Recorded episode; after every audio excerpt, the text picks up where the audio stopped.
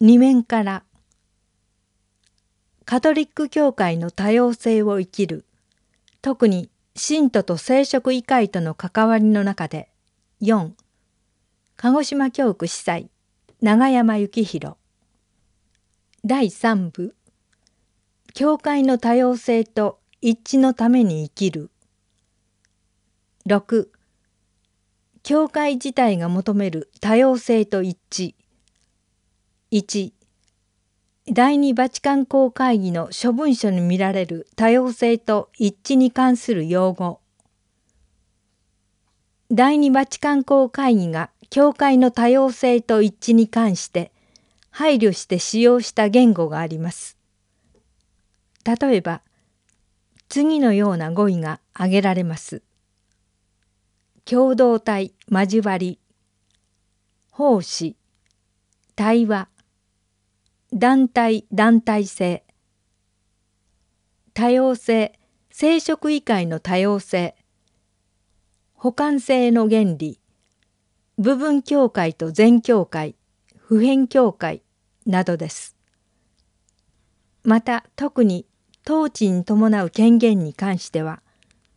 聖なる権能。という表現を数回使用しています。教会の中での平和。一致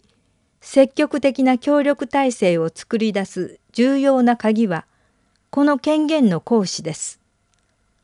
公会議は権能の世俗的な匂いを抑えて正々に奉仕する意味を込めて聖なる権能と表現したわけです。2構成員の任務の違いは同じ神の子の身分を変えるものではない。信者一人一人のアイデンティティは神の子であるということです。この存在は任務によって分離されることではなく、同じ対等な関係と区別を保持しながら、独自の使命を果たしていくわけです。違った役割があっても、決して互いに分離していくのではなく、かえって一致を求め、唯一の教会を作り上げるのです。相互の区別を持ちながら、教会を作り上げているということです。3. 秘跡は教会においてその任務と生き方の多様性を生む。秘跡によって主から与えられる主要な賜物について言えば洗礼の秘跡は父である神の子とし信仰生活を営むための源泉である精霊を与えます。献身の秘跡は精霊を与えキリストの証人とします。生体の秘跡はキリストの一致をもたらしキリストとの封建の道を歩ませます。許しの秘跡は洗礼以後犯した罪を許し、人はこれにより神の憐れみを受けます。描写の問いの秘跡は、心身の病気を癒し、その苦しみに耐える力を与えます。除会の秘跡は、教会の聖職医会、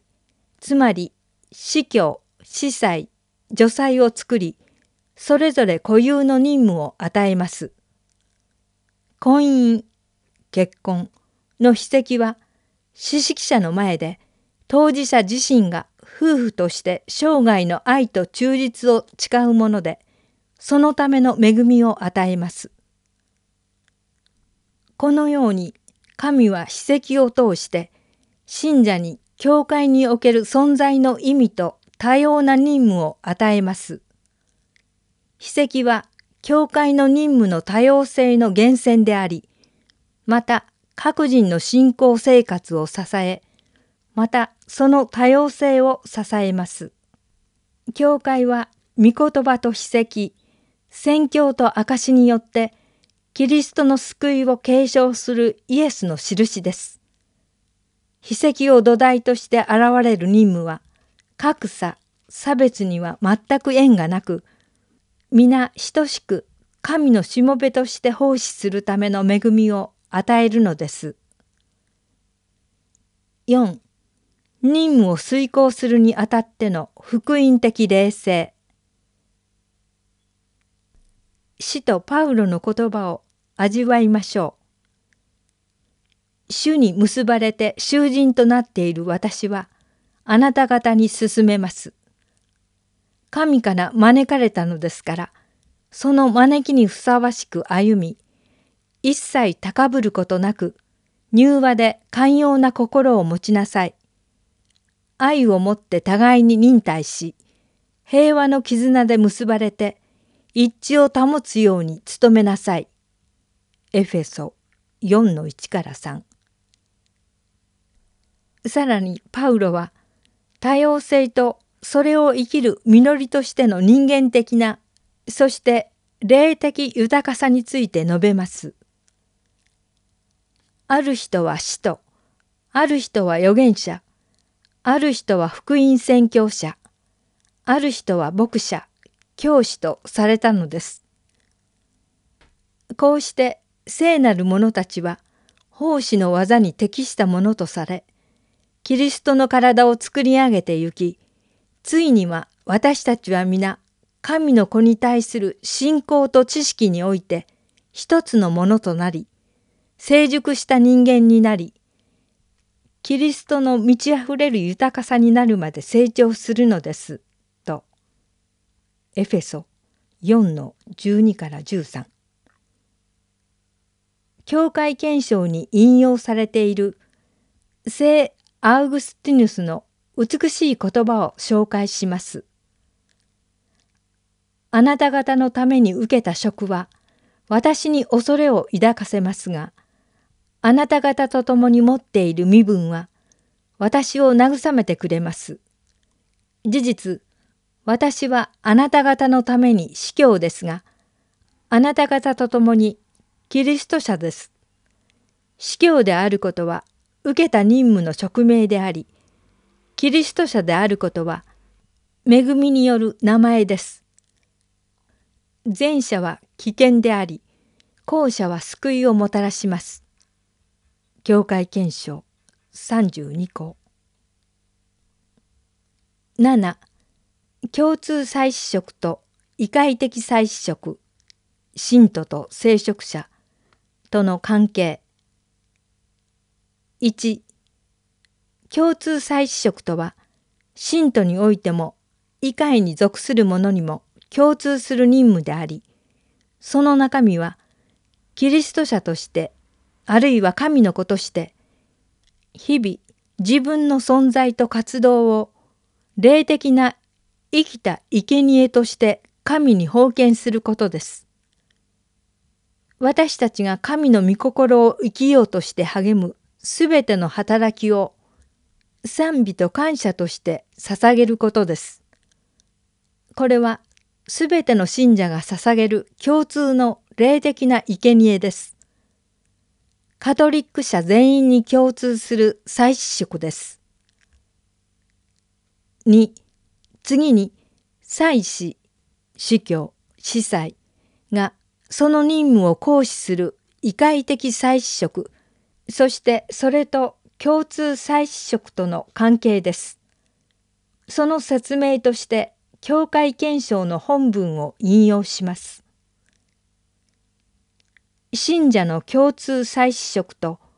役務としてのあるいは異界的祭祀職とは段階においてだけでなく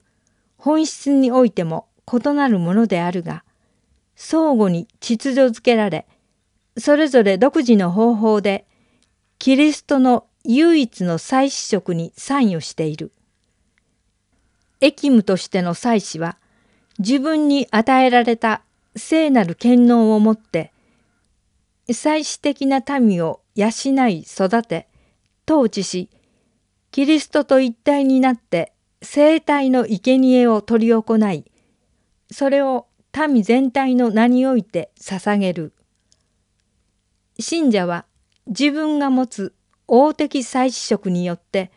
生体の封建に参加しまた諸秘跡を受けることにより祈りと感謝の行為により聖なる生活による証自己放棄と行動的な愛の実践をもってこの再試食を行使する。教会検証実行。このように共通再試食と異界的再試食の関係は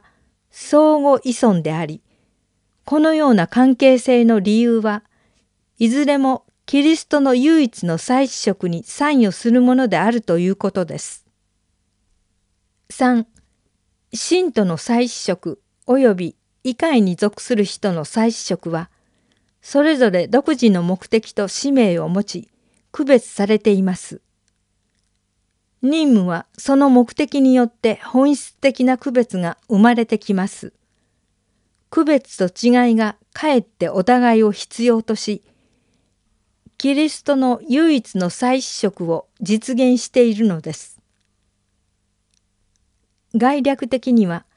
信徒は社会の中で世の光、地の塩として、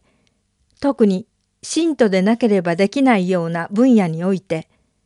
復活の証人として生きることにその本質があります。異界に属する人は信徒に奉仕します。つまり彼らは信徒が自分の救いを得るとともに社会で言葉と証によって宣教するために知的にあるいは体験的に要請し霊性を高めていくために奉仕するのです。4. 信徒は聖職以外に対して、聖職以外は信徒に対して、それぞれ権利と義務を持っています。信者は教会の霊的善、特に神の言葉と秘跡の豊かな助けを受ける権利を持ち、また牧者に自分の必要と望みを兄弟として自由と信頼を持って表明すべきです。信徒はまた自分の知識と能力に応じて自分の意見を述べる自由と権利を持っていますがこのような場合には教会がそのために制定し用意した期間を通して行われなければなりません。聖職議会は信徒の教会における彼らの自由と尊厳と責任を認め、これを向上させなければならず、また、信徒の賢明な助言を生かし、信頼を持って任務を彼らに委ね、彼らの自由を残しながら、自発的に動くように激励しなければなりません。教会憲章37項参照8多様性のシンフォニー1神の民である教会が多種多様の楽器が奏でるシンフォニーのような場になればと願っています。教会を構成する任務と役割の多様性、個人、有志の集団、地方の教会、集いなどの豊かさがそれぞれ多様な楽器を響かせられたら素晴らしいシンフォニーが生まれることでしょう。信者はすべて神の子としてのかけがえのない尊厳を持ち神の愛において愛されるべき存在だからです。2最後にパウロの愛の賛歌の御言葉を挙げて終わります。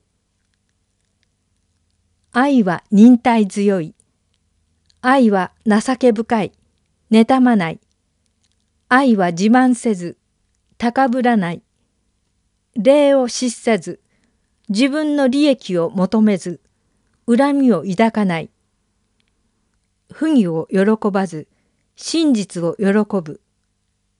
1コリント13の4から6